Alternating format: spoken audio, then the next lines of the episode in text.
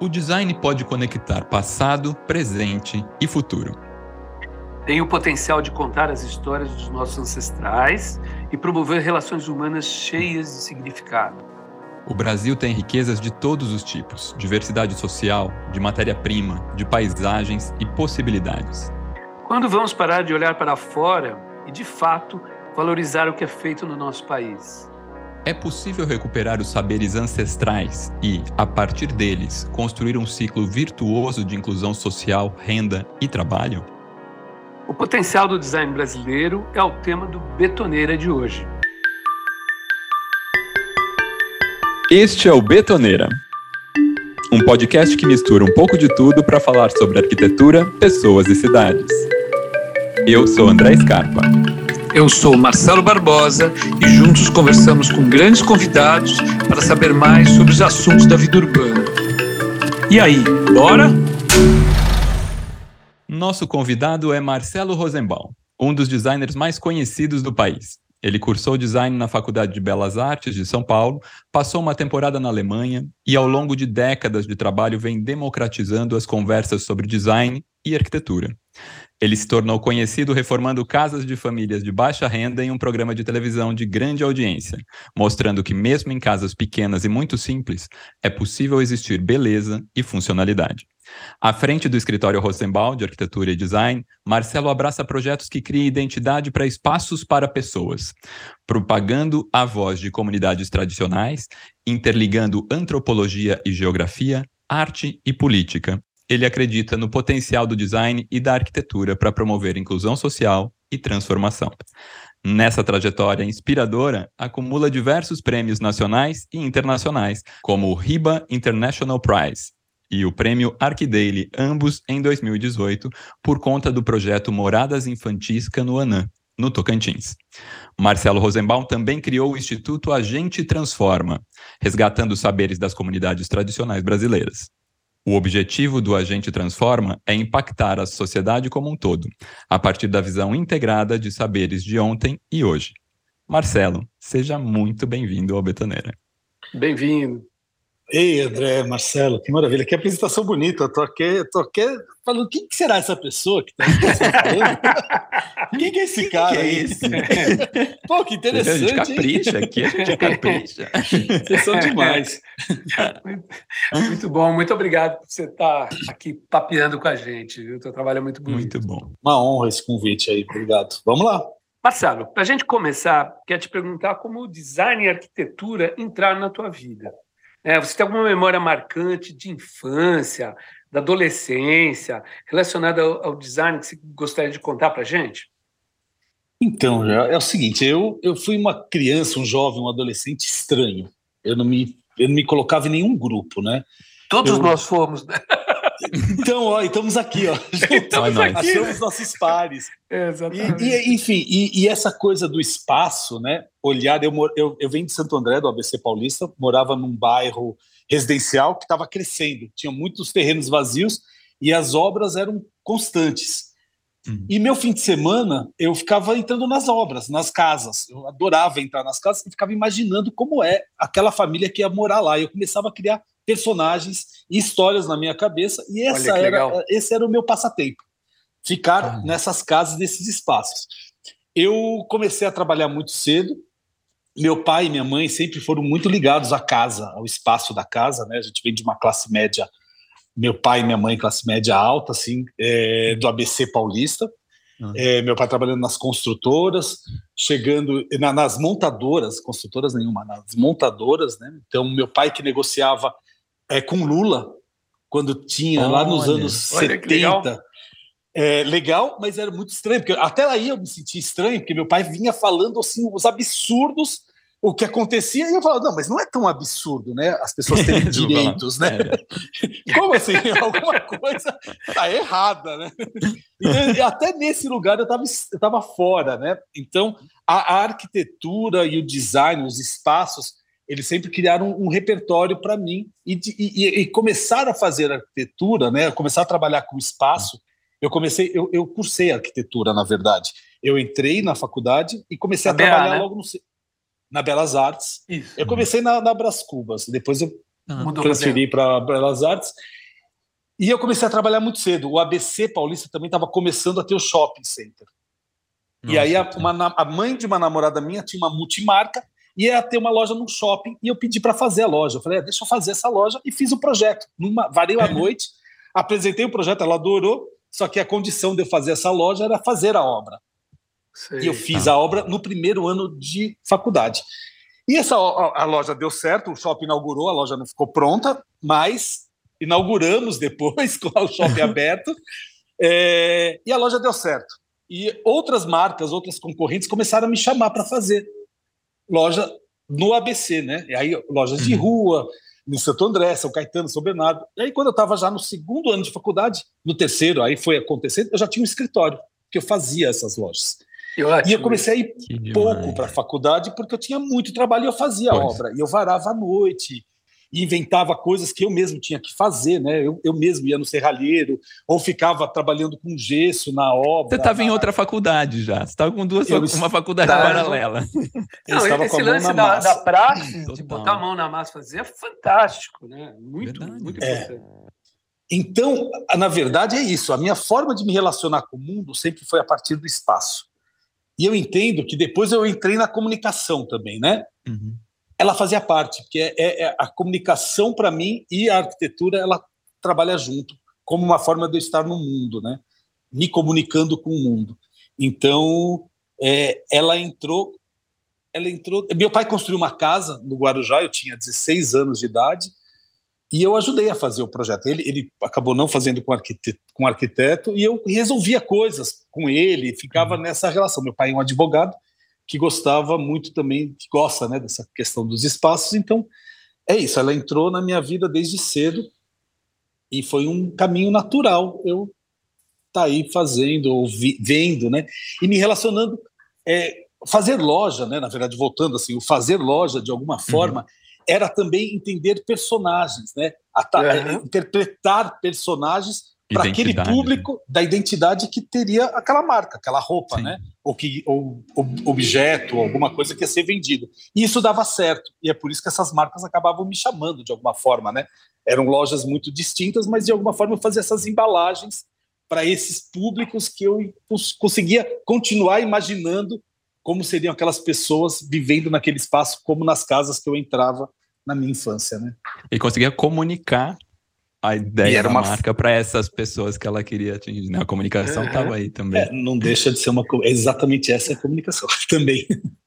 É Marcelo, durante muitos anos você foi apresentador do quadro Lar Docilar, no programa do Caldeirão do Hulk, e depois apresentou o Decora na GNT. Você reformava as casas dos participantes, muitas vezes residências eram bem simples, com pouco espaço. Como é que foi desenvolver esse lado comunicador, que a gente, e, e, também comunicador daí no audiovisual, né? E levar o design para as famílias de baixa renda, e levar essa ideia do que é arquitetura, o que é design para o grande público. É, esse né, foi uma grande universidade para mim também, né? Assim, entrou na minha vida é, nesse lugar também como comunicação e foi a, a questão da comunicação foi muito natural, criou Sim. uma dimensão gigante para o meu trabalho, né? Para minha imagem, né? Na verdade, não o trabalho eu não sou arquiteto formado, né? Eu saí no último ano da faculdade, então eu estava lá representando, inclusive, uma classe que tinha esse conflito, porque, por eu não ser formado, mas eu estava lá na, na, televisão, né? Falando Sim. dos espaços, falando de como morar e entrando, e mais do que tudo, entrando nas casas das pessoas, né? E olhando para o entorno. E uma questão, né, de, de casas, né, que a gente aí a gente entende, né, a, a dimensão do contexto do que é social mesmo, né? Porque o Sim. Brasil, a, a maioria das pessoas no Brasil, a casa não tem a porta de segurança nem a porta da privacidade. Né? Ela simplesmente é uma casa toda aberta com condições muito precárias e as pessoas Ela acham é um que tá espaço único. Certo. Né? Ela é um espaço Sim. único e, e, muitas vezes sem saneamento, né? É, em condições muito precárias mesmo. Né? Então, isso era uma coisa que lá atrás, antes de eu entrar no lado oscilar, né, na televisão, eu já tinha, de alguma forma, uma bandeira que era democratizar o design. Eu, eu trabalhava é, com design, era muito forte a, a, o trabalho com design, com mobiliário, e eu sempre falava que o meu sonho era desenhar móveis para Casas Bahia. Sempre levantei essa bandeira, que é meu sonho. Olha que legal. Não era, É, exatamente. Não era desenhar os móveis para estar nas lojas de design, era entender, exatamente, entender. É, da Gabriel. Era entender, e eu falava Casas Bahia, porque eu entendia que a Casas Bahia ela não vendia o móvel. Ela era um banco, ela vendia uma forma de pagamento. E o móvel que ela colocava, que ela vendia, nem cabia na casa do povo brasileiro. Era os carnês, mas eles não tinham conhecimento da casa brasileira, muitas vezes, né? Ou na maioria das vezes. Porque você entrava nessas casas, você entra nas casas, o sofá e cavala um no outro, né? Você assiste Sim. a televisão de lado, você não assiste de frente, Sim. você não tem um móvel que caiba, né? São aqueles móveis gigantes. Enfim, isso era uma coisa que me, me instigava muito. Sim. E aí entrar no fazer o lado do oscilar, né? Pensar nesse espaço dessas casas, né? Com dignidade, né? Porque não era nenhum luxo e não era nada mais. Claro que as pessoas, o grande público, achava que eu fazia mágica, né? Que eu entregava algo é, rico, ou, ou, ou, mas era muito simples. Era, era, era o mínimo, né? Na verdade, era o mínimo de dignidade. Você tem uma cozinha, você tem um banheiro, você tem uma porta de privacidade para o quarto, você tem uma porta de segurança para entrar na casa. Às vezes, uma é... cor na casa, né? Que o pessoal também então, não pensa nisso, né? A coisa da cor foi uma coisa que acabou ficando muito uma marca dentro do programa e do meu trabalho, que, é, que muitas vezes até era criticado, mas que o brasileiro, esse brasileiro, ele gosta de cor, né? Sim, a cor sim. faz parte da vida desse brasileiro, tanto que os móveis da Casa Bahia tinham muitas cores, inclusive. Muitas né? cores. Eram vermelhos e parecia aquela coisa rica, né?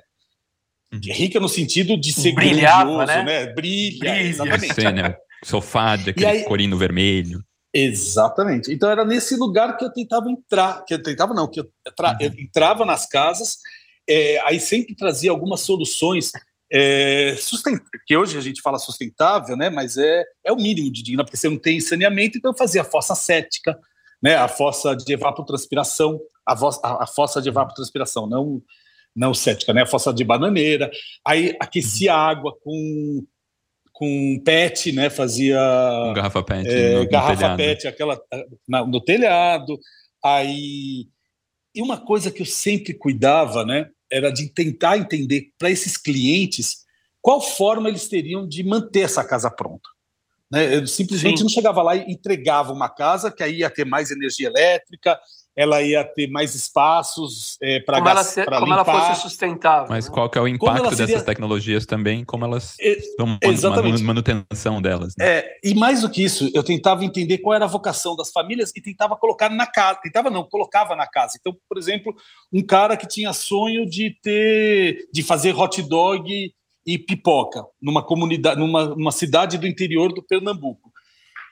Aí eu pegava e conseguia, ficava ligando para os fornecedores, para as pessoas, e, e, e, montava na frente da casa uma, uma um espaço para ele vender pipoca, cachorro quente e fazer um cinema numa cidade interior que não tinha cinema. Sendo que assim ele poderia sair do emprego que ele era é, segurança noturno de um condomínio de engenheiros da, da CESP, por exemplo, né, da hidrelétrica lá do, do, do Nordeste, e aí ele poderia cuidar até dos filhos, sabendo que esse programa ia para televisão e as pessoas iam ver que eu estava colocando televisão, poderia ficar até perigoso de entrar e roubarem, né? E aí uhum. esse pai poderia estar com os filhos, que ele não tinha mãe. Isso é uma das situações, né? Eu estou falando algumas coisas aí, então eu fazia pastelaria na casa, ou cabeleireiro para mulher. Então sempre tinha esse olhar, né, de fazer um dois em um lá e de criar essa oportunidade da da subsistência, né, da sobrevivência e da manutenção desse, dessa casa nova, né? É uma casa Sim. nova, limpa, nova, é, pintada, com cores. Aí, por exemplo, tem uma. Posso falar de exemplos assim? Claro, claro. Ah, então.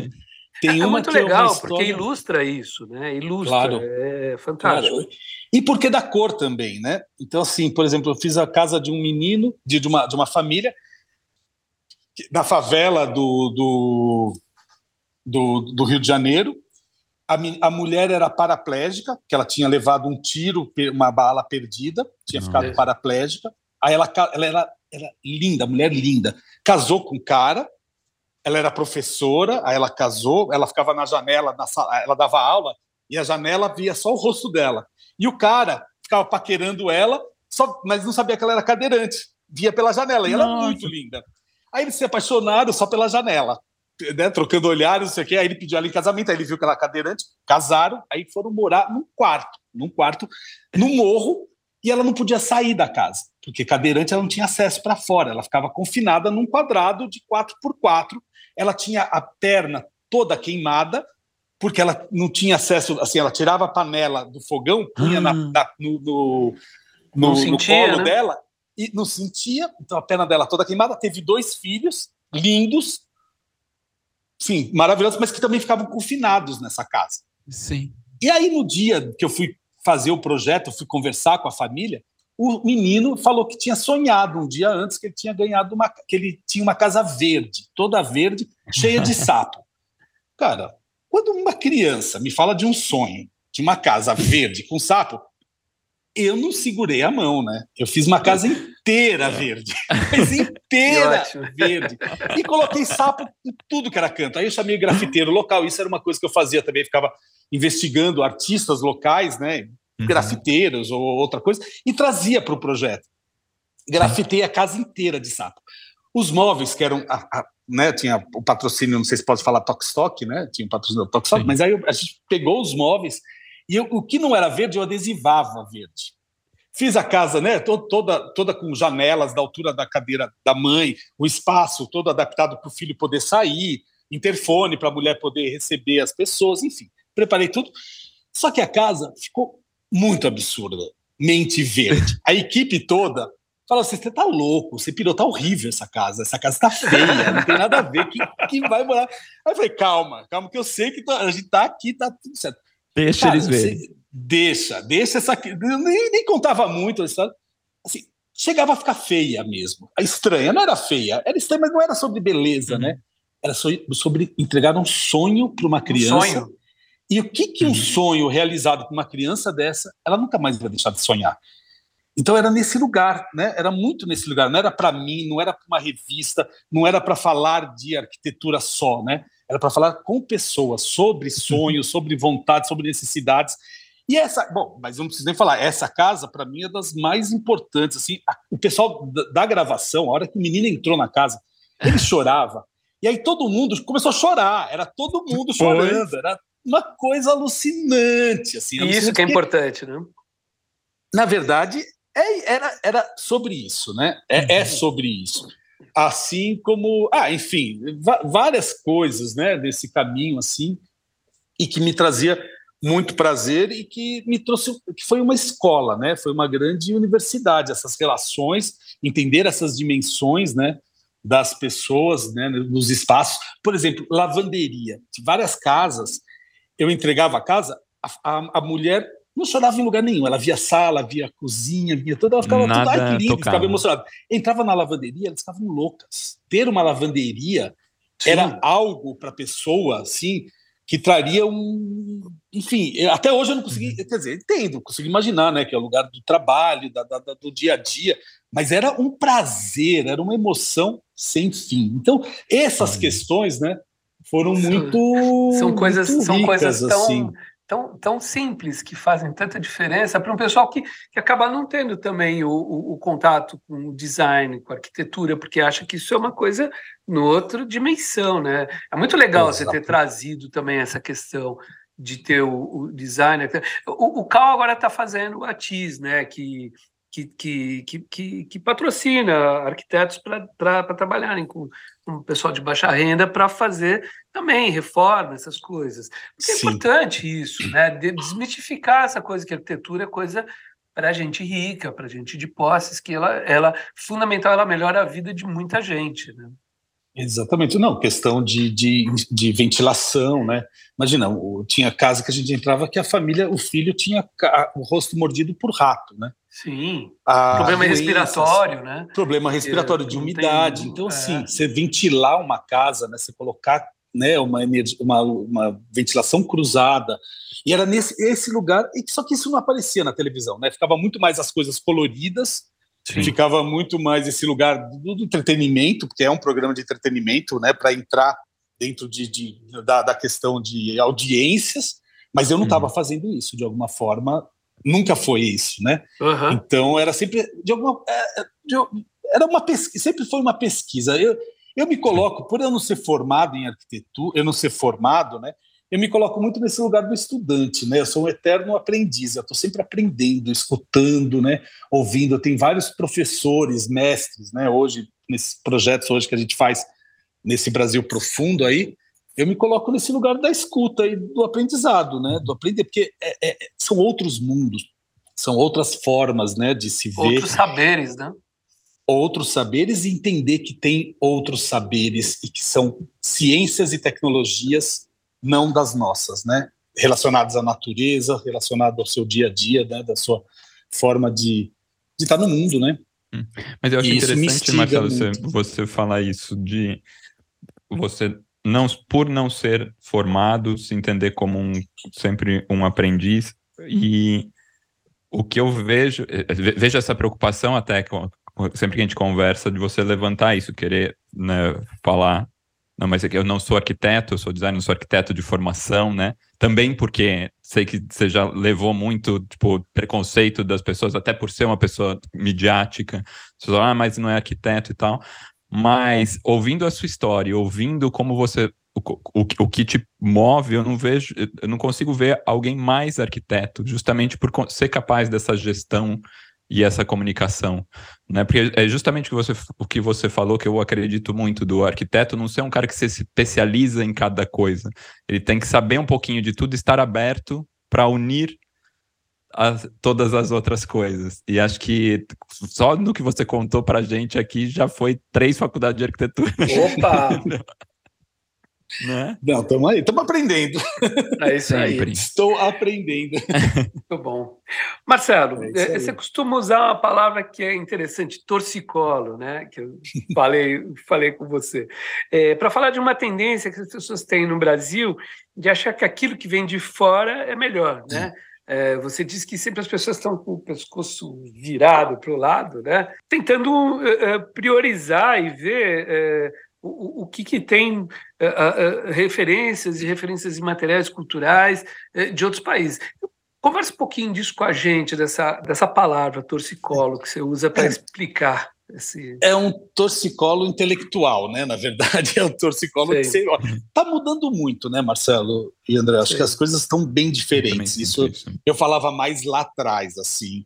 Acho que hoje as coisas que é um grande perigo, porque está entrando meio pouco na moda, né? Assim, a coisa do, do artesanato, o trabalhar com comunidades tradicionais.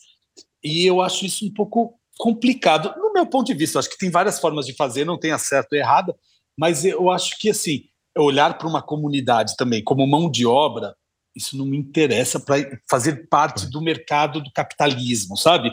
Para servir ao mercado sudecista ou, ou dos eixos das capitais, né? Então você vai lá, você é um designer, você chega na comunidade, aí você fala, ah, então é, a comunidade faz, trabalha com palha, ah, então jogo americano para mesa de gente bacana, porque precisa fazer parte do mercado, que é também importante, porque é dinheiro, né? Gerar renda, gerar Sim. tudo. Mas, mas... É, mas é isso, assim, eu acho que são a, a, própria coisa da cor, quando eu falo da cor, né, lá atrás, é, o brasileiro, o brasileiro, né, enquanto o povo, assim, a gente, a gente é latino-americano. Nós somos latino-americanos que vem desse país que tem o, o, realismo fantástico, que tem super, assim, tem é, fé, uma fé que só tem no Brasil, assim, né? Imagina essa, é, é, é essa mistura, né? Que também é uma coisa perversa de ficar imaginando como romantizando né, a miscigenação, porque ela vem de, de um sofrimento, ela vem de uma dor muito grande, mas Sim. ela traz o indígena, né, que trabalha com a terra, que trabalha com os conhecimentos né, dos encantados de uma outra dimensão, porque também assim, falar de cultura indígena e se, se editar né, e não colocar a questão da espiritualidade ou do Sim. conhecimento da natureza enquanto entidades, né, como forças, como os, os animais, né, são seres, são seres. A gente que acha que o homem que é, né, que é o antropoceno, né, que está na, na base no eixo de tudo. Aí mistura com os, os, os africanos escravizados, que vêm com, também com muita tecnologia, com muito conhecimento, que também vem com essas divindades, vem também com essa, esse outro lugar. Sincretismo, né? né? Com o sincretismo. Aí vem a igreja, né? Que faz a cola, que junta tudo isso e depois ainda vem, né? As, as outras igrejas, né? Todas. Mas essa fé, ela é muito maravilhosa, ela, ela, ela tem muita beleza, né?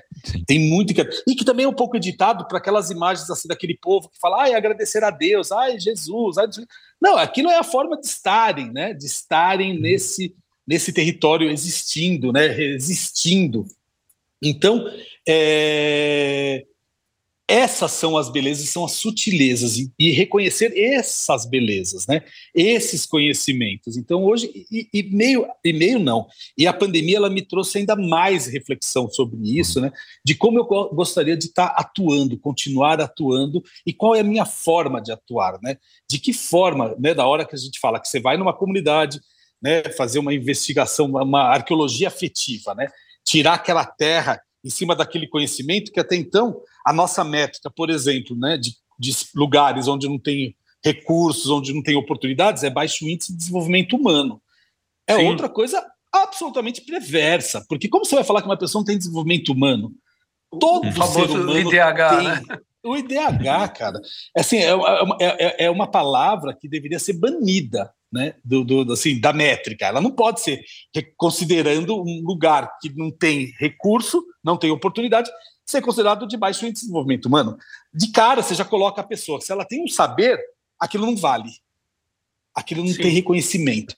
E ainda, somando a tudo isso, uma, um histórico de um país que considera que é o único da América Latina que fala que foi descoberto. Né? Só os portugueses descobriram o Brasil. O resto da América Latina foram conquistados. Os espanhóis conquistaram. Quando você conquista, você reconhece que tem alguém lá. Você conquistou. Que tinha alguém antes.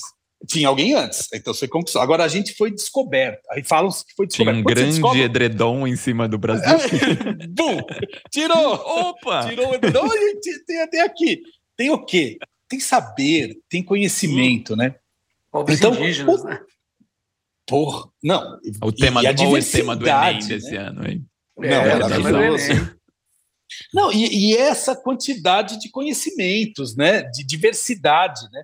Porque se você falar indígena, na verdade também é muito simplista, porque assim, é uma é uma quantidade de saber, de cosmovisões totalmente diferente uma da outra. A gente tem um, um a gente tem um país do tamanho continental com uma diversidade de vários países, né? Porque você fala dos caiapós e fala dos Achaninka, é japonês e português, entendeu? É, sim, de formas, né? O, os tucano e os guarani são povos que um, né? O, o caiapó que vem das estrelas e os tucano que vem do, da água. E, e, é isso, né? E essa riqueza. Então, assim, a gente ainda tem muito para aprender do Brasil, né? Mas é um torcicolo ainda, né? Porque tá tudo aqui, né? No Brasil Sim. como brasileiro, e quem é o brasileiro também. Mas, enfim, aí a, a história é hum. essa, que eu estava voltando, né? Olha, eu sou dislexo mesmo, eu estou falando. Não, isso tá maravilhoso. É, mas assim, ó, por exemplo, o que eu vou fazer? O que, que eu quero fazer? Né? Como, como, estar nesse lugar? Né? Qual que é o meu lugar? E, e, e, e como ser essa ponte? Como ser um contato? E também usar o meu espaço para trazer outros espaços, para trazer uhum. outras coisas. Então, eu fico numa questão assim de querer ser mais invisível, né? E de costurar essas pontes e trazer, aproveitar o meu espaço para trazer outro. E aí tem uma questão, não, mas eu preciso estar na frente ou aparecer. Então, eu tenho um pouco, eu fiquei durante a pandemia e por um bom tempo, até assim, eu fiquei muito tempo sem falar nada. As pessoas me chamavam para dar palestra, para fazer live, alguma coisa eu fiquei um ano parado. Não quero, não sei o que eu vou falar, não sei o que eu vou fazer. Não quero falar mais. Não quero Sim. ficar emitindo opiniões, né? E sem entender, sem me aprofundar mais nesses novos, nesse novo momento, né? Então, Sim. tá tudo relacionado ao torcicolo, porque é do que eu falava, né? Hoje eu não falo mais, mas, mas é, é, é, é como estar no mundo, né? O que, como usar essa ferramenta arquitetura, essa ferramenta design para incluir, né, para educar. Então a educação ela tem tido, ela tem estado muito presente nas minhas reflexões e na minha vontade de estar no mundo exercitando o espaço, mas de alguma forma de educação, né? Você falou de, você acabou de se descrever, né, como um arquiteto de construção de, de pontes. Comenta um pouquinho mais. É, quais pontes são essas e, que, e como você chegou nessa, nessa descrição do seu próprio trabalho? Que eu acho que isso também tem a ver com comunicação. Né? É assim, eu tenho todos esses lugares meio estranhos. Eu me senti ET na minha vida sempre, né? Porque eu tenho um lugar dessa espiritualidade que me, me, me, me chama muito. Meu pai é judeu, minha mãe é católica. E eles nunca, eles sempre me deixaram muito aberto, tanto a ser judeu, né, escolher pelo judaísmo ou pelo catolicismo ou nada, né? Mas meus irmãos nenhum, nós somos em quatro, nenhum teve uma busca, uma necessidade. Eu sempre tive. Eu sempre fui atrás disso. Quando eu comecei a me relacionar mais com os povos indígenas, com os povos é, do Brasil, né, profundo quilombolas ou outras, ou, ou, ou né, os sertanejos, tudo, eu comecei a entrar muito nesse lugar da espiritualidade, né, que é uma coisa que não é desassociada, que é a fé, não é religião, né? Sim, Eles a, podem, a gente pode é, é uma fé como existência uhum. e acreditar numa coisa muito maior. E eu comecei a desmaterializar isso tudo, né? A própria arquitetura eu desmaterializei. Eu começava a falar que não me interessava mais fazer objetos. Não era sobre objeto, não era sobre casa, não era sobre edifício. Era de que forma né, esse edifício comunica numa outra dimensão. é isso. É, é, parece papo cabeça, assim. Parece não. É, até é, sei lá. Enfim, mas eu, eu desmaterializei até chegar num ponto que quase estavam me prendendo, né? Estavam quase me internando, né? Porque era um lugar assim que eu estava realmente acreditando que não interessava mais o objeto. Claro que é a partir do objeto que a gente comunica, né? Que a gente se relaciona. E aí veio esse insight de entender assim, poxa, é, é nessa outra dimensão que eu construo as pontes, né? Então, eh, a minha arquitetura hoje, eu acho que eu sou um arquiteto de construção de pontes, mas as pontes uhum. do imaterial.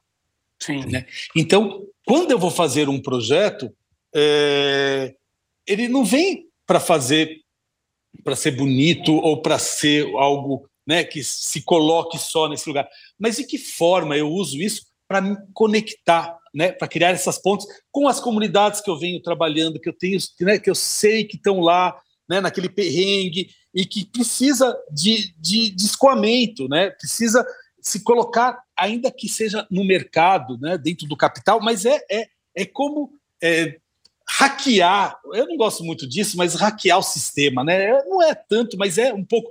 De que forma, né?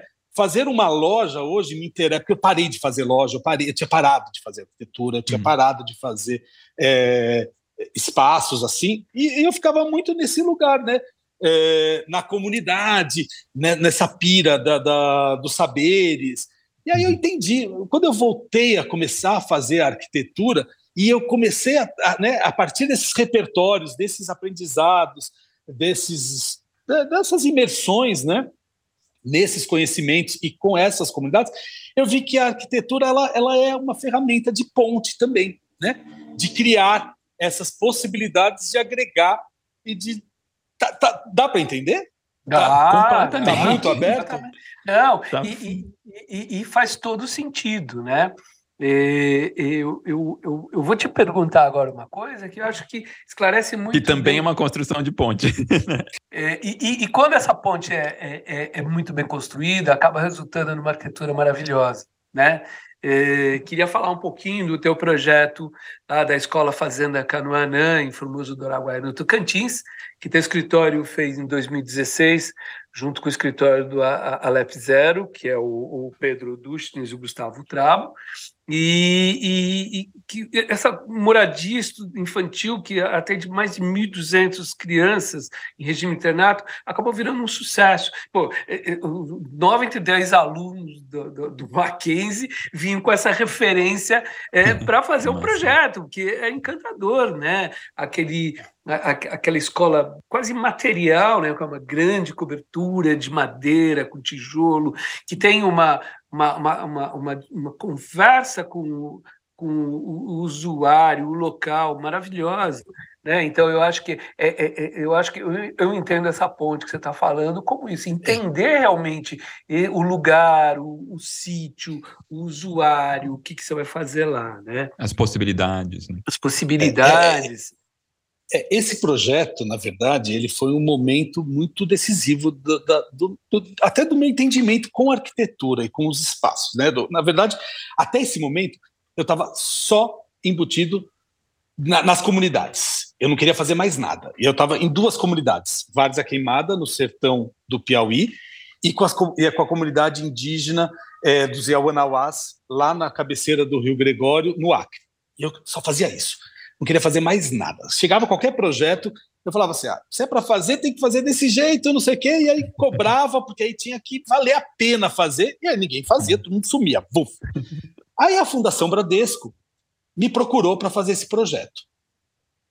E eu, eu meio relutei, eu falei, não, na hora que me chamaram assim, eu falei, mas é mais uma fundação, vou mais ter que fazer um, de graça, mais uma coisa, eu não tinha nem entendido. Aí eu falei, bom, vamos fazer a reunião. Aí vem a, a, a diretora, né, que é da família do fundador do banco, que cuida da Fundação Bradesco, me apresentou o projeto e eu, na hora, chorei, assim, fiquei emocionado com a história da Fundação Bradesco. Ainda perguntei se podia cobrar para fazer o projeto.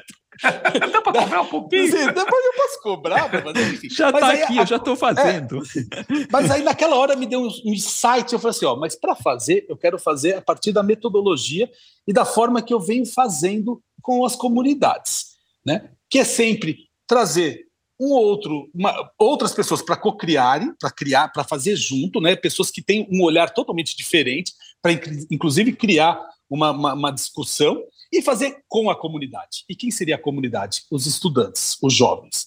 E, uhum. e fiz isso para a fundação, apresentei esse projeto, a metodologia, e eles toparam.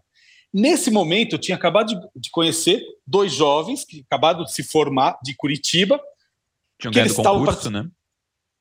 eles tinham ganho, eles, eles tinham, eles estavam fazendo uma cobertura lá em Florianópolis. Uma cobertura no mercado em Florianópolis. Do mercado em Florianópolis, mas estavam recém-formados, assim, Sim. tinham saindo poucos projetos, não sei o quê, e convidei eles para fazer o projeto comigo, né, para vir junto nesse projeto. Até tem algumas questões aí de discurso, porque acabam usando de uma forma meio, meio equivocada, né, é, muitas vezes, mas assim, é, eu convidei eles para fazer junto uhum. esse projeto e para participar da nossa metodologia que é essa busca, essa, essa investigação com, a, com tanto com os jovens, né, com os, os moradores e mais também com os materiais locais, né? Então foi feito todo uma foi feito todo um processo, né? Foi feita uma imersão com os jovens. A gente ficou 20 dias em Canoanã Nossa. com as crianças, né? Aí a gente eu criei um sistema, uma, uma, uma, uma forma de projetar com as crianças. É, são 1.200 crianças. Cada dia a gente ficava com 50 crianças, 50 jovens, crianças, adolescentes, e a gente ia criando processos de pensar o espaço por eles e com eles. O projeto que a gente tem hoje em Canoanã foi todo desenhado nesses 20 dias. A gente saiu de lá com o projeto pronto, feito com eles. O, é, eu, aí uma das, da, da, das, da, dos, uma das, uma das atividades era pegar 50 crianças, dividir em cinco grupos de 10, e aí eu pedi para cada um ficar num canto, cada 10 crianças ficar num canto, e ocupar com o próprio corpo o espaço que eles imaginavam que seria o quarto deles, que Olha eles que mesmos resolveram, resolveram que eram seis crianças em cada quarto, em consenso. E eu tinha, eu tinha eu tinha 100% de autonomia com a Fundação Bradesco. A Fundação Bradesco falou assim: Marcelo, faz como você imagina. A gente não sabe o que a gente quer, a gente só quer melhorar a qualidade dessas moradas. E aí toda a condução foi feita, né, eu fui fazendo essa condução, e aí todas as crianças ocuparam o espaço com o corpo, e quando a gente foi medir a área que elas tinham ocupado, era a mesma medida dos cinco grupos. O, os cinco, tá as cinco pessoas, cada um no canto, ocuparam o mesmo espaço. A partir do momento que você tem o corpo dessas crianças ocupando o espaço, você falou: bom, essa, essa é uma medida. Essa é uma medida. Vamos lá. Aí à noite a gente chegava e ia para. Depois o pessoal acha que não sabe, não sabe falar de arquitetura, né? E depois as pessoas falam, ah, não sei. Olha isso, eles sabiam o espaço que eles ocupavam. Eles é, é sabiam é o espaço com o corpo. Então, assim, um era a porta, outro aí eram as camas, aí tinha o chuveiro, Aí tinha até, porque tem muito mosquito, assim, tinha até um que era uma. uma num dos grupos fizeram um uma filó. planta carnívora, planta carnívora para ficar comendo mosquito. E eles ficavam, assim, fazendo movimento com a mão. Era teatro. Mas é um pouco vem da Bauhaus, né? Essa coisa de ocupar Sim. o espaço com o corpo. O teatro, ele é isso, né? Ele é uma forma de como você ocupar esse espaço. Então aí foi feito todo esse processo, a gente trouxe, né? Aí, claro, a técnica, né, da madeira engendrada, né, da, da madeira colada, da ita. Uma, uma, coisa da ita, mas todo o espaço, toda a forma, depois, por exemplo, aí tinha esse espaço, essa metragem, né, esse metro quadrado. Aí eu cortei quadradinhos e falei assim, ó, para 600 crianças, quantas precisam de, quantos quadradinhos a gente precisa? Vamos cortar os quadradinhos. Aí eram grupos de outros 50 crianças. E aí, de que forma a gente vai ocupar o terreno com isso? Um em cima do outro? De que forma vocês imaginam? Então, aquela forma foi feita por eles, dentro das oficinas. E aí, cada grupo que montava, um tinha que defender o projeto do outro. Enfim, todo uma, um processo que acabou resultando nesse edifício, que traz o solo cimento, barro, né, que é uma memória também das casas dos assentados, dos avós dessas crianças, que tem uma memória também bem complicada com a casa de barro e um preconceito por essa casa de uhum. barro, né?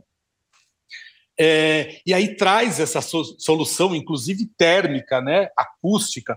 Por exemplo, é um lugar de extremo calor, né, um calor extremo. A, a, os quartos, por conta da construção, a gente diminuiu em 6 graus é, a habitação, dentro da habitação. A fundação Consegui, teve que comprar essa. cobertor. Não tem ar-condicionado, eles tiveram que comprar cobertor por conta da ventilação e do frio Sim. que ficou dentro do quarto à noite. E, e, esse é um processo que eu que trouxe, né? Foi todo essa é, é foi a investigação que a gente veio fazendo, Sim. trazendo para esse projeto, para essa nessa metodologia, né? E aí o Aleph, né, trabalhou todo o desenvolvimento do projeto, mas é isso, assim, e a, aquela cobertura, ela vem muito dessa referência da sombra, né, da sim, oca, sim. Né, das casas sim. tradicionais, que é a proteção das intempéries, né, criar uma sombra. Então a sombra desse edifício, ela vira uma coisa sagrada. Você a naquele sombra calor, e o beiral, né? A, beiral, então, aquele beiralzão, né? Projetado. Quando é. você entra nesse edifício, a sombra traz silêncio. É uma loucura. É uma loucura. O lugar fica imaculado, né? Ele fica assim em silêncio. Não, enfim, e são essas experiências que eu vim trazer. E aí eu entendi que eu, a gente tinha uma metodologia e que eu poderia fazer a mesma coisa que eu fazia com design com as comunidades na arquitetura. Então esse esse projeto ele e as crianças fazendo junto, né? Trazendo essa eh, ouvindo o que eles estavam falando, escutando, né? Não chegando com um projeto pronto, com uma ideia pronta, né? Ou algo que, que esteja é isso que vai, né? Enfim. É, e, e, aí, claro, tinha comunidade indígena na frente do Java, Javaés, que se relacionava muito pouco com a, com a, com a fundação. A gente foi ficar um fim de semana com, essa, com, as, com, os, com a comunidade Javaés, que é também uma condição muito complicada. Eles estão fez em contato ligação, os, né? Aí a gente fez a ligação para nas portas, né? Colocar cada nome de cada quarto, é, com os grafismos indígenas. Esse, esse povo javaés está em pouco, pouco tempo em contato com os não indígenas, né? Mas num estrago e num genocídio gigante. É, assim, na época que a gente estava fazendo a obra, num ano, é, oito adolescentes se suicidaram, né? Então são Nossa. questões muito complicadas. a gente chegava na comunidade, na, na, na, na aldeia, qualquer dia, qualquer horário, estava assim um monte de homens sem fazer nada, alcoolizados. É, a, a, casa de reza, na frente da casa de reza, uma igreja evangélica, né, na mesma posição, enfim, todo aquele processo que a gente entende até hoje o que é, né? O que é esse lugar, que é um lugar que tem plantação de boi, né? É plantação de picanha, eles chamam, né? Uhum. É, assim, os pastos eles chamam de plantação de picanha. É tão, é tão louco, né? E aquela área toda das fazendas, né? Da chegada do, de toda, toda a soja. Enfim, um lugar de muito conflito, mas também a, a, a, a, a escola é esse lugar de beleza e de oportunidades. E a gente fazer um edifício né, para essas crianças, a responsabilidade era muito grande, né? não era simplesmente fazer um. O que significa a Fundação Bradesco para essas crianças? O plano de futuro. Então, você trazer o barro para essa, essa construção, ele é quase um trabalho de cura do reconhecimento deles com a casa dos avós deles, que tinham muito saber quando fazia de barro porque era Sim. a casa que tinha mais conforto, mas ela deixava também as crianças defumadas com o cheiro da, da lenha, que quando iam para a cidade, eles já eram, já iam com a roupa rasgada, mas ainda fedendo a, a, ao a, lenha, né? e que lenha. dava mais preconceito. Então, falar uma casa de barro para eles era tipo de jeito Jogava nenhum. nessa memória, nesse jogava nessa memória. Então, o edifício ele vem carregado desses elementos, né? Então, ele é um edifício incrível, lindo, mas ele é mais do que isso, né? Ele tem tudo isso por trás. Hoje tem crianças que saíram de lá já da fundação, né, que já moraram nessa casa, que eu fiquei sabendo que foram construir a casa com solo cimento. Olha que legal. É maravilhoso, é, né? É, é maravilhoso, maravilhoso, porque você assim. ressignificou uma tecnologia para eles, né? E uma tecnologia ancestral deles. Isso que é deles. muito deles. Isso, um conhecimento. É. Que, que, a gente vê muito dessa história dos. Eu, outro dia eu ouvi isso, eu achei tão genial, que os três porquinhos, a história dos três porquinhos, foi encomendado pela, pela indústria cimentícia. Em algum momento. Porque, lógico, como você fala que a casa de barro vai ser assoprada e vai cair. A casa de palha é pior. A casa de madeira, a casa de madeira não funciona, porque isso no é, é, assim, a construção, né, dessa sociedade é, é, é, é estruturante, né, dentro de um capitalismo e de, de um lugar de consumo que assim não sobra reflexão. Então você já começa com a criança, né? No conto da criança, os três porquinhos, né? Então a casa, casa certa não pode ser de madeira. não pode ser de madeira, tijolo. nem de barro.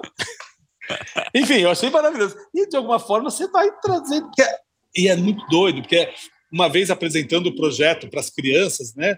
Para o grupo, né? A gente fazia todo dia, a gente tinha apresentação dos processos todos todo mundo quieto, a gente apresentou falando que ia fazer casa de barro, né, de terra. Aí uma, uma menina lá de 10 anos levanta a mão. Eu acabei, a gente, eu acabei de apresentar, né, tinha falado tudo que ia fazer, não sei o quê.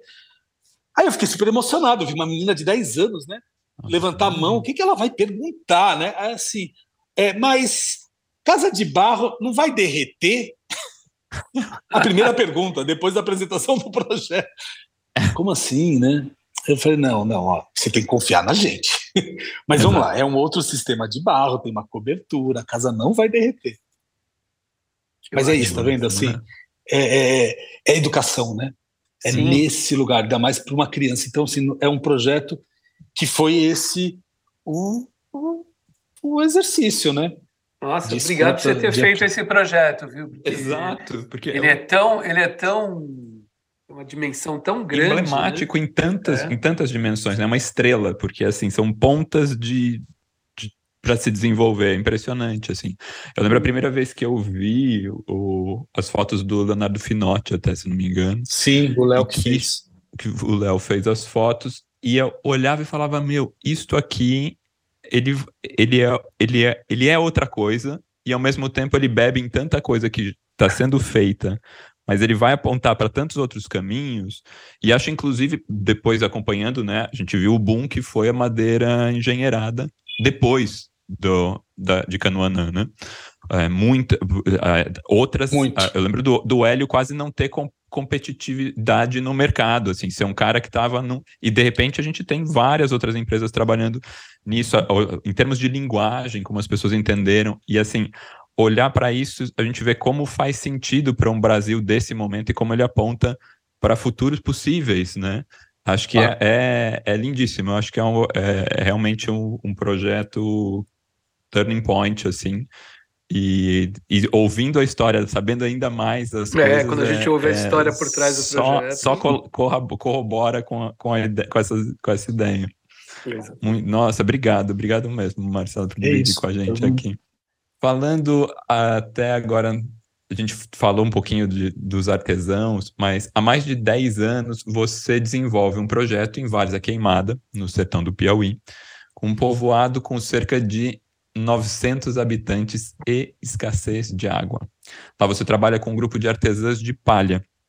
Conta um pouco pra gente como que essa história começou e como que está esse projeto hoje, quais que são esses caminhos. É. Até acho que é interessante, porque ele é um pouco um exemplo daquilo que você falou antes, né? Do pessoal olhar para o artesanato, olhar para os artesãos, mas é. de uma maneira completa. É, esse é um projeto que é um grande aprendizado e é uma grande universidade escola, né? Para mim e para quem está tá junto, né? Assim, tanto a comunidade como quem se aproxima e participa disso. Assim. Na verdade é isso, né? A gente entra num contexto, né? A gente está de novo, né? A mesma questão, né? 8 bilhões de seres humanos, né? Na, nessa terra. É, 8 bilhões região... fez ontem, né? Ontem, a gente está super é, on, ontem, ontem, ontem. 8 bilhões de pessoas na Terra. 8 bilhões. E aí, essa região, a gente está falando do Matopiba, né? Maranhão, Piauí, Tocantins e Bahia, que tem toda essa chegada também, né? Da, da, da, da soja, do gado, né? E chegando nesses territórios. Os agricultores familiares não têm oportunidade, não tem como se manter no território, né? E isso é uma coisa muito complicada. Mas antes disso tudo, assim, eu peguei, eu estava teve, tinha uma época que as pessoas chegavam para mim, qualquer coisa que elas falavam, eu eu começando o projeto A Gente Transforma, né? E aí eu a pessoa começava a me pedir para fazer um trabalho não sei aonde, eu já falava, não, mas então, eu tenho um trabalho aqui, não sei o que, não sei o que lá. Olha a ponte, olha a ponte. Olha a ponte, é só fazendo ponte, é só o então, né? Sempre então, eu tenho aqui, não sei o que, é, né? a metodologia do então. Aí eu, eu, o Ministério da Integração Nacional me chamou, na época tinha o Ministério da Integração Nacional, que, que me chamou para fazer um trabalho com marcenaria, com, com as indústrias de madeira do, do, do sul do país, lá do, do Paraná, é, Santa Catarina e, e, Rio Grande do Sul, lá um troncamento. Aí eu fui fazendo, eu falei, não, mas ó, é o seguinte, eu estou aqui fazendo um outro projeto que era no, no na, aqui na, na zona sul de São Paulo, no Parque Santo Antônio. Enfim, sei que foi, foi, foi. O projeto não aconteceu lá, mas eu fiquei muito próximo da secretária, né, a, a secretária do Ministério. Ela adorou, ela veio pôr a mão na massa nas férias dela aqui no Parque Santo Antônio, adorou o projeto que a gente estava fazendo, ficou encantada, chorou, se emocionou, não sei o que. Ele falou assim: olha, então vamos desenhar um projeto agora com você. Abriu o mapa do Brasil com todas as manchas de DH, né, aonde nos entrocamentos que o Ministério da Integração Nacional trabalhava, né, o Ministério da Integração Nacional trabalhava exatamente com essas áreas onde as, os, as fronteiras, as regiões, por conta do bioma ou do, das, da, da, da é, por conta de bioma mesmo e da cultura, né, porque a cultura vem do próprio bioma, né, na verdade a gente se relaciona pela, pelo, pelo, pelo que a natureza nos traz e Deu cria essas relações. Né? Bom, enfim, é, é muito muita conversa, mas assim, eu, eu pus o dedo na área mais marrom, mais escura de DH do Brasil. Falei, eu quero vir para cá. E era a Chapada do Araripe. Ótimo. Comecei a desenhar um projeto com o Ministério da Integração Nacional. A gente desenhou assim é, durante dois anos. Só que aí o ministro e a secretária, todo, todo mundo caiu fora do projeto. Foram, quer dizer, foram para fora do ministério, pegaram roubando alguma coisa, daquelas coisas bem raras de acontecer, né? E o projeto morreu. Eu fui dar uma palestra no, no Piauí para o Sebrae e levei o projeto, só que eu tirei o Pernambuco e o Ceará e deixei só a Chapada do Araripe do, do, da parte do Piauí e entreguei para o Sebrae. E a gente chegou em Várias Queimada a partir de um levantamento, de um apoio do, do Sebrae. E a comunidade era uma comunidade de 900 moradores. Quando a gente chegou na comunidade, a gente foi visitar 10 comunidades para ver qual gostaria de receber o projeto, fazer o projeto. A gente chega em Várias Queimada, uma comunidade de 900 moradores, 65 surdos e mudos que não fazem, não falavam a Libra, não, não, não faziam a Libra, tinham uma proto-linguagem própria, que são as cenas. É um teatro. Então você conversa com os surdos a noite inteira, com bastante cerveja, mas a noite inteira, porque é cena, é um teatro, você entende tudo, você entende o que eles estão falando, e eles são absolutamente inclusivos, incluídos na sociedade, na comunidade. Uma comunidade que até então, naquela época, não tinha segurança hídrica, significa o quê? As mulheres saíam para caçar água. Se abria a torneira da casa, não tinha água. Só que eles tinham muitos saberes, eles trabalhavam com a palha de carnaúba. Né? Uhum. A palha de carnaúba, que na época elas faziam esteira, e essa esteira ela servia de plástico bolha na feira local. Era era, era tipo para fechar produtos da feira agrícola da, do, da, do, do município.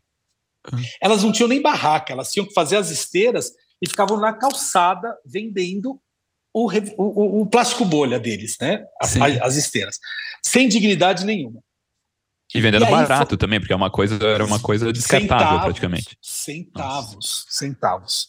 Enfim, e aí veio assim, eu falei, é aqui aqui a comunidade quis, a gente se encontrou, fizemos, e aí eu voltei com uma equipe de 35 pessoas, isso há 12 anos atrás, entre essa, esse, esse, grupo tinham 15 estudantes de arquitetura e de design, que a gente fez um game virtual, convidando esses jovens para pôr a mão na massa junto com a comunidade. Convidei o Tomás Lotufo e o Henrique Pinheiro para fazer, né, para fazer essa, essa relação junto com os estudantes e com a comunidade para uma construção, para algo na comunidade. Convidei dois designers portugueses, o Pedro e a Rita, do estúdio Pedrita, que trabalhava com um processo também de, de resgate, de reconquista da indústria portuguesa, né, para novas, com novas oportunidades, muito uhum. baseado na, muito dentro daquele lugar lá. Da, eles fazem com cortiça, eles fazem com azulejo, uhum. trabalhavam, enfim, os designers incríveis. O Pedro e a Rita são maravilhosos. E era uma forma meio de recolonizar, né? refazer uhum. aquela, aquele fluxo. Bom, tanto que os dois portugueses foram ap aprender Pai Nosso em Varza Queimada com os indígenas afrodescendentes sertanejos. Eles não sabiam rezar o a Pai volta Nosso. que a coisa deu. a volta. Bom, enfim, aí o projeto aconteceu, a gente construiu um centro comunitário com os estudantes, com a comunidade, fizemos uma coleção, porque foi uma investigação é, a partir do, da, da, de uma tipologia deles, né? Na verdade, eu cheguei lá perguntando o que, que esses avós faziam. Não é que a gente foi ver a a palha de Canaúba e fazer aquilo que eu estava falando, jogo americano para o mercado, entendeu? Uhum. A gente foi fazer essa investigação. E aí a gente descobriu um cesto na casa de uma anciã, depois de cinco dias que a gente já estava em várias queimada, a gente perguntava: o que, que vocês fazem? O que, que sua avó fazia?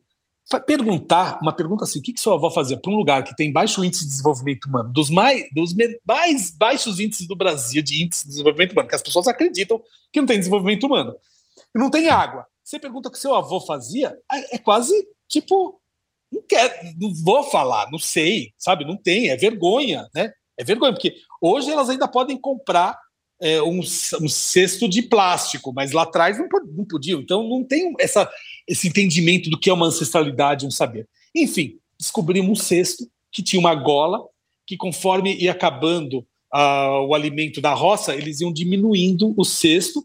Então é, é uma dispensa que ficava suspenso. A gente viu um bem surrado na casa da anciã, da senhora mais antiga da comunidade, que falou que era a avó dela que fazia aquele cesto. Uhum. Poxa, era aquilo que a gente estava procurando. Uhum. A, gente, a gente trouxe, né? A gente fez essa reconquista dessa tipologia. Aí, junto com o Pedro e a Rita, e a, e a gente foi fazendo né, uma sistematização de produção e de, de peças baseadas né, muito nessa tipologia, e virou uma coleção que foi para o mundo todo. Assim, a gente expôs na, em Milão, foi para os Estados Unidos, na França, e até hoje, depois de dois, 12 anos, elas continuam vendendo o mesmo cesto, o mesmo produto. Olha. Elas voltaram a usar o cesto na comunidade. Por conta desse projeto, hoje tem um turismo de base comunitária dentro de Varza Queimada, tem um livro e um documentário para entrada no IFAM como patrimônio material desses saberes do Bogoió. Se elas se reconhecem a partir da identidade, né, uma comunidade com identidade ancestral, elas fazem, elas falam duas, elas têm três linguagens, né? Elas são trilíngues, né? Elas falam hoje, elas têm a proto a proto-linguagem própria, né? O português e design entrou a linguagem do design. Elas entendem, elas falam isso. Olha, eles, que massa! Eles, eles falam essa, isso, que é um. Assim, aí tem uma, uma, uma, a liderança, que é a Marcilene Barbosa, que já ganhou prêmio do Sebrae local, do Piauí, como empreendedora do ano. Mas, enfim, tem turismo de base comunitária, tem o centro comunitário, é, o, o, produto vende e vende para outros designers conhecem Varza Queimada e vão para Varza Queimada desenvolver produto. E agora a palha de carnaúba tem o pó da carnaúba. Tá tudo bem? Posso continuar falando? Então, tá Pode sim. Não, a gente só vai te contar. A gente, a gente enquanto está conversando com você, a gente está acompanhando aqui. A gente tem o roteiro e a gente conversa aqui. É, tá e tá indo... tá tão sincronizado com o roteiro. Você falou coisas que vão encaminhar para a próxima pergunta. A que próxima a, pergunta. A, a, gente está falando assim mesmo, tá muito incrível. Tá, então vamos lá, vai, voltando. E aí tem o, a, essa comunidade, né? Eles trabalham, eles, eles moram dentro de uma fazenda de carnaúba, eles têm uma fazenda de carnaúba, o carnaubal, o car, a carnaúba tem o pó da carnaúba, que ele é beneficiado e vira cera de carnaúba, que está em toda a indústria do mundo. Né? É, cosmético, é, é, é, muito utilizado em muita É muito em, em vários. Só que uhum. a cadeia, toda a cadeia da extração da canoba, ela é escravocrata. As pessoas mesmo em, em Várzea Queimada, quando está na época da seca, que são oito meses, eles não têm trabalho. não tem oportunidades. Então eles vêm para a lavoura do, do, do, da laranja no interior de São Paulo, num outro sistema, num outro processo escravocrata também. E a cadeia é cheia de, a cadeia da extração do pó da canoba também é cheia de atravessadores. Nesse processo, a L'Oréal soube desse nosso projeto, né, conheceu o nosso projeto, me, nos conectou. Eles estão com eles a, a indústria mundial do, da cera de canaúba recebeu uma denúncia mundial porque o, o, a, o pó da a cera de canaúba vai para a Alemanha e da Alemanha ela é distribuída para o mundo todo, inclusive volta para o Brasil.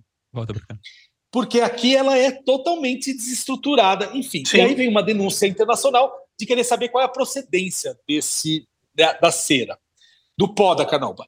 E a L'Oréal encampou essa questão e está trazendo todo um processo de, de, de, comércio justo, de trabalhar com, com reconhecimento, enfim, com todo esse e, e, e, e nos conheceram, começamos a conversar, isso já tem uns quatro anos, a gente foi se aproximando e, e foram para Várzea Queimada, se encantaram com Várzea Queimada, e a gente está implementando um laboratório, um, um início de organizar né, essa cadeia com a extração, com a extração do pó da canaúba, né, tirando o atravessador, vendendo direto para o pro, pro beneficiador, uhum. mas mais do que isso, qualificando a extração desse pó. Para isso a gente tinha que a gente foi construir um galpão.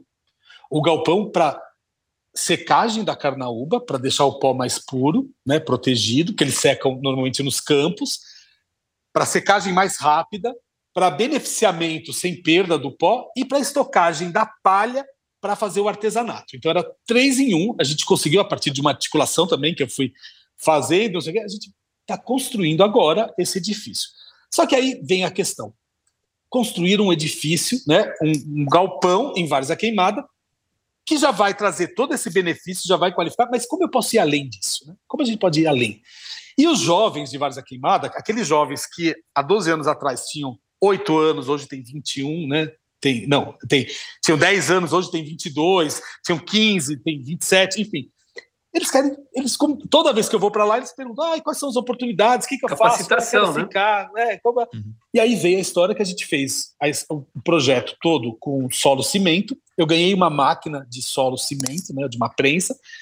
Estamos com os jovens né, construindo tijolo de solo cimento com uma parceria com a Universidade Federal do Piauí, fazendo um trabalho, uhum. começando a desenhar um projeto de economia solidária para criar uma associação para trazer recursos para esses jovens junto com a Federal do Piauí também, com a engenharia, fazendo todos os testes né, do barro, da terra, de Várzea Queimada, para construir o galpão com solo cimento. Também, de novo, trazendo uma oportunidade né, de, de, de gerar a renda para outras pessoas que não vão ser beneficiadas do galpão, estimular esse lugar do coletivo, né, do, do material local. com jovens, com material local, e aí já pensando em outros desdobramentos, mas tudo por conta de um edifício, tudo por Olha conta de um, de, né, de um prédio. Então, assim, de novo, assim, Várzea Queimada, para mim, depois de, depois de Canoanã, hoje é Várzea Queimada que eu consigo uhum. imaginar, sabe, uma ação com arquitetura é, integrada, sabe? E, e como ela se transborda, né? Como a gente consegue ampliar né, uma ação. E, claro, o engenheiro que vai construir, que é um, é um trabalho que vem de, de recurso de governo, né? é, é, é, tem que ser um engenheiro. E esse engenheiro é o único engenheiro da comunidade que veio estudar em São Paulo, que hoje mora lá e que está fazendo esse prédio. Assim, imagina, a, o cálculo, né, a estrutura, o Iopanã. O Iopanã, a gente, numa ligação, ele fez o cálculo, fez a estrutura junto com grande, o engenheiro, dando grande aula. Iopanã, né? grande Iopanã, grande parceiro, amigo, é. né? E assim, é um querido, foi um é um dos querido. dias, não, foi um dos dias mais emocionantes da minha vida. Imagina, um, um engenheiro do, né, da comunidade lá de Várzea Queimada, numa relação direta com o Iopanã, um professor Iopanã, passando questões de cálculos, de estrutura do solo, do, do tijolo ecológico, do solo cimento. Uhum. Enfim, essas trocas. Isso é ponte, né? Também. Isso é ponte. Isso é ponte. Isso é ponte. Ah, você falou do, do, design, né, das pessoas aprendendo o, o, a linguagem do design, né? Eu queria te perguntar um pouquinho do, do conceito que você tem falado muito atualmente do design essencial, né, a capacidade, que é um pouco isso que você estava comentando aqui. Queria que você avançasse um pouco mais nisso. A capacidade de olhar para uma comunidade e potencializar os saberes através do design. Né? É, quando você chega numa comunidade que nem Várzea Queimada ou outra que você porventura vai avançar aí nos teus nos teus trabalhos, né? Como que a conversa de design começa, né? É, como que você, como que as pessoas aprendem a, a, a falar o, o, a linguagem do design ou, ou algo parecido? Como é que é essa essa troca, essa conversa? Então, Marcelo, na verdade, eu começava, tudo isso é, é, muito intuitivo, né? Ela é numa relação e muito horizontal, né? Então eu não chego e, e, minha linguagem, né? Ela é muito simples, eu acho, assim, sabe? Eu, eu falo do jeito que eu estou falando com vocês, eu falo na comunidade, eu mexo com as mãos e fico entusiasmado e trago junto. E, e aí vai. Mas aí, ao mesmo tempo, eu tenho essa figura que vem da televisão, que para esses lugares, né? Aquele lugar, ai, não sei o quê. Primeiro que é o doutor, né? As pessoas acham que você vem de fora, sabe mais. Então a gente para na hora e, e começa assim. Que, a pergunta básica, assim, o que, que seus avós faziam, né? A primeira, das primeiras coisas, né? E aí as coisas vão crescendo e, e, e são histórias. Eu, eu, a gente fica contando história. E o design ele aparece nesse lugar, né? Porque o desi design vem de designo, né? Design não é desenho só, né? É a, a, etimologia da palavra é de designo. E que é só no inglês que tem drawing e design. E design. E que são que é talvez o, o espanhol que tem des, desenho e de burro, né? Uhum. Mas ele é mais, ele, é, ele é design, ele está relacionado a esse designo de entender de que forma o, o desenho, né? Ele ele tem um designo para o ser humano. Então, assim, o ser humano não queria mais sentar no chão, aí se designou a necessidade de desenhar um banco, aí uma cadeira, aí queria estar mais alto. A casa, né, as, se proteger das intempéries. Então, design está em tudo. Então, quando você começa a falar que o sexto é design, né, que ele é um design, as pessoas vão entendendo e vai e é tudo muito simples, né? É muito simples. E são coisas que você vai falando e vai valorizando aquele saber daqueles, daquelas pessoas que tinham, que estavam lá, e que é design. Aí, palavra inglesa, aí eles adoram também, aí ficam. Né? Mas é, é, é nesse lugar de, de, de, que forma o design, né, como designo, ele atua em pleno século XXI, com 8 bilhões de pessoas no planeta. pessoas no planeta. Com essa crise ambiental, energética, né, é, estética, é, política. É, é, política, exatamente. Não, todas, né? Energética, já falei, sei lá, enfim. São tantas, né? Então é isso. É, uhum. qual, qual é esse designo, né? Esse design? Então, cada hora vai aumentando, né? E, e, e o design essencial, ele é isso, né? Sim. É a escuta. É a escuta. É. Isso é, é importante. É saber escutar. É escuta, é muitas povos. vezes desconstruir para construir. Né? É, é Chegar no lugar sem saber o que vai fazer. Entrar no caos, não ter medo do caos. É o caos, é o vazio. Porque muitas vezes você vai para os lugares já sabendo o que você vai fazer.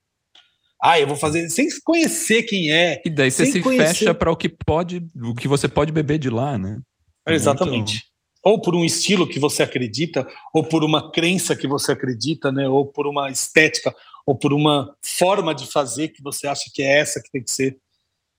Nossa, eu tava. Essa semana eu tava tendo uma conversa assim, tipo, pergunto muito quando você tem escritório de arquitetura, você desenvolve coisas, pessoal. Ai, qual que é o seu estilo? A primeira, tipo, parece que a primeira coisa a pessoa quer pôr numa caixa.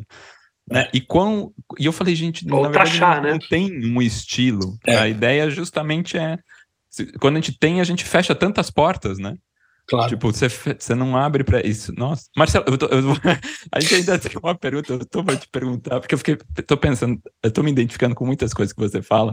Nunca é, fiz legal. essa pergunta aqui é, o, Mar, o Marcelo Barbosa, eu achei estranho. Eu ia pensar quando que você faz aniversário.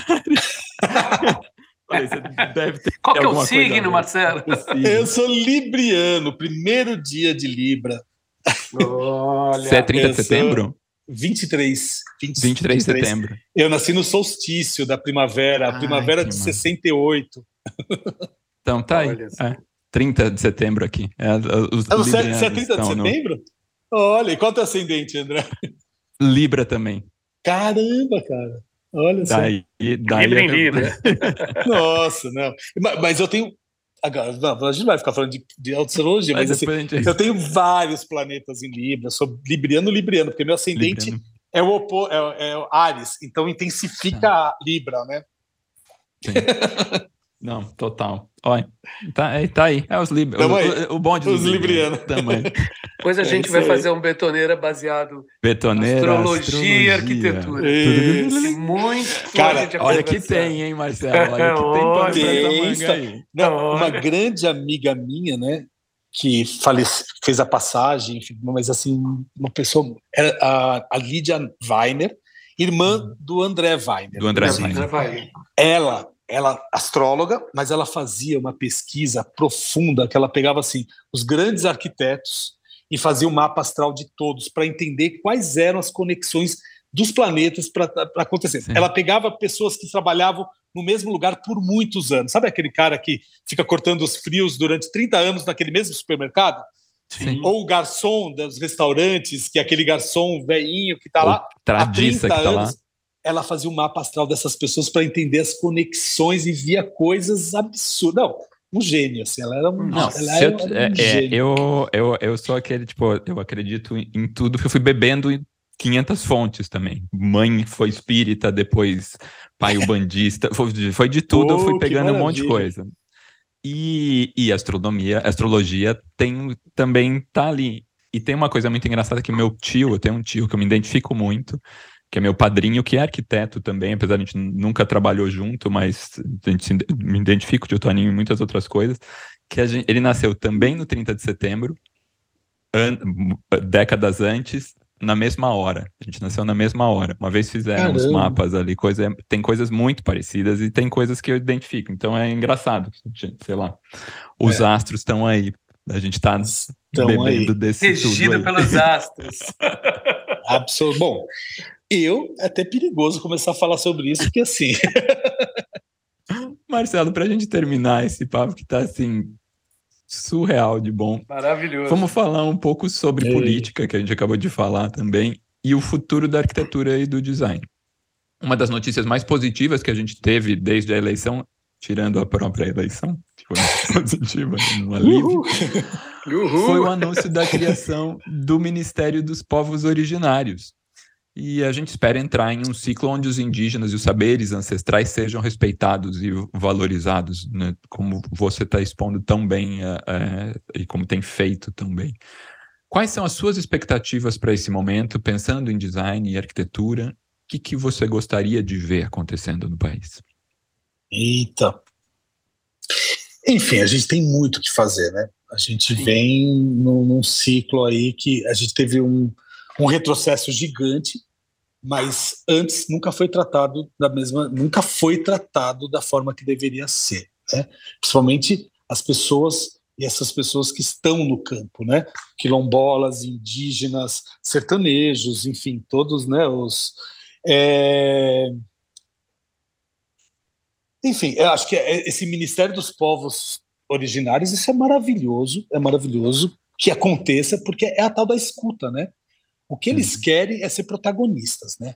Eles não querem ninguém mais falando por eles. Assim como, né, na verdade, o movimento indígena, o movimento é, negro, né? Ele tem mais espaço do que o próprio indígena. E olha que já é bem difícil, que a gente tem uma questão racista, né? Um país absolutamente racista. Mas aí, quando a gente fala dos indígenas, que a gente fala de território, e aí, quando a gente reparar a questão, falar da reparação do território, a gente vai ter que doar tudo, né? Porque, na verdade, isso aqui é um grande saque, né? Então, assim, uhum. tem uma questão ainda junto com capital que é, é muito frágil, né? No campo ainda é muito difícil, e a gente tem a diversidade que também é dentro dos povos tradicionais, né? Da, da, das, dos povos originais.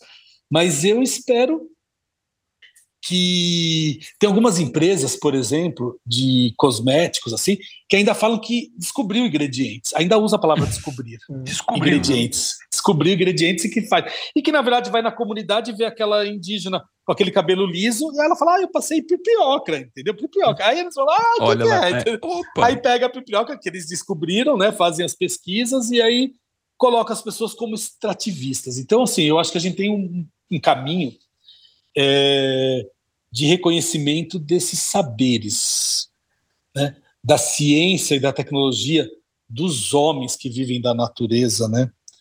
Esse ser reconhecido também e valorizado, né? E é, eu acho que tem uma palavra que está muito na moda lá fora, né? Que é o degrowth, né? Uhum. Que é junto com decolonização. A gente ainda nem entrou na decolonização, mas lá já está falando de decrescimento. Né? Uhum. Então, é esse lugar de crescimento é, financeiro, essa coisa, eu acho que ela, ela, é um grande equívoco, né? Ela é um grande equívoco. Então, é, eu espero que seja que, que aconteça esse reconhecimento desses saberes aí ancestrais, da valorização dessas pessoas com a educação também, né? A volta desses lugares, né? De, de, de espaços de, de autonomia e liberdade, né? Pra, espero espero que com essa com essa ênfase toda do novo governo, né, de, tudo isso, realmente isso seja efetivado. Né? Porque você falou é, uma coisa importante, antes também desse flagelo que foi esse governo uh, de quatro anos do, de extrema-direita, uh, a gente tinha uma série de iniciativas, mas às vezes elas não eram totalmente efetivadas. Você mesmo falou que tinha o pessoal lá que ia fazer lá no Piauí, não deu certo. Tarará. Então, é, é, e, então eu espero que agora realmente a gente consiga implementar essas questões, né? E que esse ministério que é novo ele seja de excelência e ele realmente olhe pelos, pelos povos indígenas, é. né? E, e, seus saberes. É, não, a gente vai, a gente tá, não, assim, eu estou muito otimista, muito otimista. Inclusive, assim, a gente já está sentindo o ar mais leve, né? O ar já está mais leve, não precisar escutar as atrocidades todos os dias, aquilo que a gente estava falando antes de começar isso, já traz um lugar que, assim. Completamente. Não tem não tem que falar. Mas, assim, tem muito que caminhar. A gente tem, tem muito trabalho Muito que caminhar. E é, e é um lugar, assim, da decolonização, né? De como a gente reconhecer, de co como a gente é, abrir esses espaços também de, de conforto nossos, né? uhum. e, e, que é que é vital, é vital entre consumo, inclusão de saberes, é, é, enfim, acho que tem muita coisa para fazer, tem muito trabalho. Eu, eu, antes da pandemia mesmo, né, eu tava, eu, nem morava mais em São Paulo, ficava só de comunidade em comunidade, né, trabalhando, ficava cada comunidade, cada época 15 dias em uma, não sei o quê. E eu estava trabalhando com uma comunidade lá no em Maceió, é, o Vergel, que é, são seis favelas lagunares que elas dão para uma das lagoas, que deram o nome de Alagoas para o estado, um lugar completamente precioso. Mas as pessoas vivem numa margem de pobreza, uma pobreza, uma miséria, miséria né? que eu achava que o Brasil não tinha mais, viu, Marcelo? Eu achava que não tinha mais. Eu já percorri bastante, mas lá assim é uma um lugar que eu só via, achava que era enfim, as pessoas vivendo, né, em casas ocupadas, palafitas, pla, pa, palafita, nem, nem, era palafita, mas era de plásticos, né, assim, Sim. esticados os plásticos, vivendo do consumo, né, do, lixo do consumo industrial, crianças com altíssimo índice de, de, sub, de subnutrição e pior, essas seis favelas, três, cada três era de uma facção. Então, uma questão de criminalidade fortíssima. A morte completamente naturalizada. Então, assim, ai, meu tio morreu ontem, ai, pagaram meu pai é, hoje. Assim, e falando do jeito que eu estou falando agora, entendeu? Qualquer coisa. Um jovem de 16, 17 anos, negro, né? É, vivo, ele é sobrevivente. As crianças iam passar a mãozinha na cabeça dela, assim, toda craquelada. E a gente foi fazer um trabalho com a concha do sururu, um trabalho para fazer que são 300 300 toneladas de resíduo por mês que tem da concha da cata do sururu, aquele molusco, né? Que inclusive é patrimônio imaterial da, de Alagoas. Faz o caldinho foi, sururu, tudo. Faz o caldinho, só que a concha sobra e é calcário. Enfim, a gente foi fazer esse trabalho lá. E, e cara, assim, é, é, é, um lugar assim que o ser humano a gente vê que é um projeto que não deu muito certo, sabe? A gente tem muito que aprender aí. Então, deu muito resultado, mas quando entra dinheiro também, a gente fala de ser humano, sabe? Então tem conflitos, mesmo aquela, aquela máxima do do Paulo Freire, né? Se a gente não trabalhar, né, não, não educar a partir da liberdade, né? Trazer a liberdade, o opressor vai, o sonho dele, o oprimido vai ser opressor, né? Opressor. Então a educação ela é primordial, né? A gente tem que ter um projeto de educação assim é, gigante. É, muita coisa para fazer. Mas, como você falou, o ar está mais fresco, mais puro. Vamos.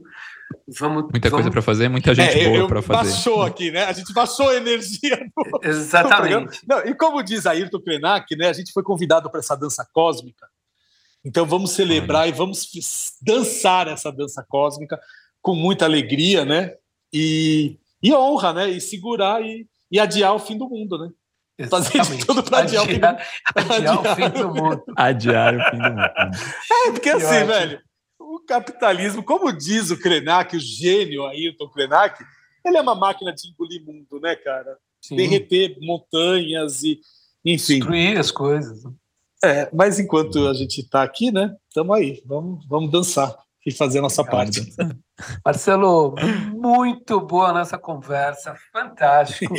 É, Maravilhoso, Marcelo. Vou, vou fazer aqui um, vou, vou fazer até um apelo aos nossos ouvintes, se quiserem depois continuar mandando alguma pergunta ou, ou, continuando essa conversa, que é uma conversa tão profunda, tão importante, podem mandar perguntas no, no, no, no feed e, e do nosso Instagram e a gente vai encaminhar para o Marcelo, vai responder. Foi uma delícia falar com vocês, vocês são maravilhosos. Assim, bom, eu estou me bom. sentindo aqui incluído. Legal, você está abraçado aqui. Abraçado. abraçado. Ponte construída, passando para lá e para cá. Já... Nas danças cósmicas. Nas danças cósmicas. Ponte com betoneira para qualquer coisa, estamos à disposição. Vamos Sempre. Seu trabalho é um trabalho muito inclusivo, muito importante, e se precisar de alguma coisa, estamos à disposição. Maravilha, queridos. Obrigado aí. Um grande, um grande abraço. Abraço Obrigado. a todas e todos. Abração. Valeu. Este episódio contou com trilha sonora de Mário Capi, roteiro e direção de Lívia Piccolo, identidade visual de Flora Canal.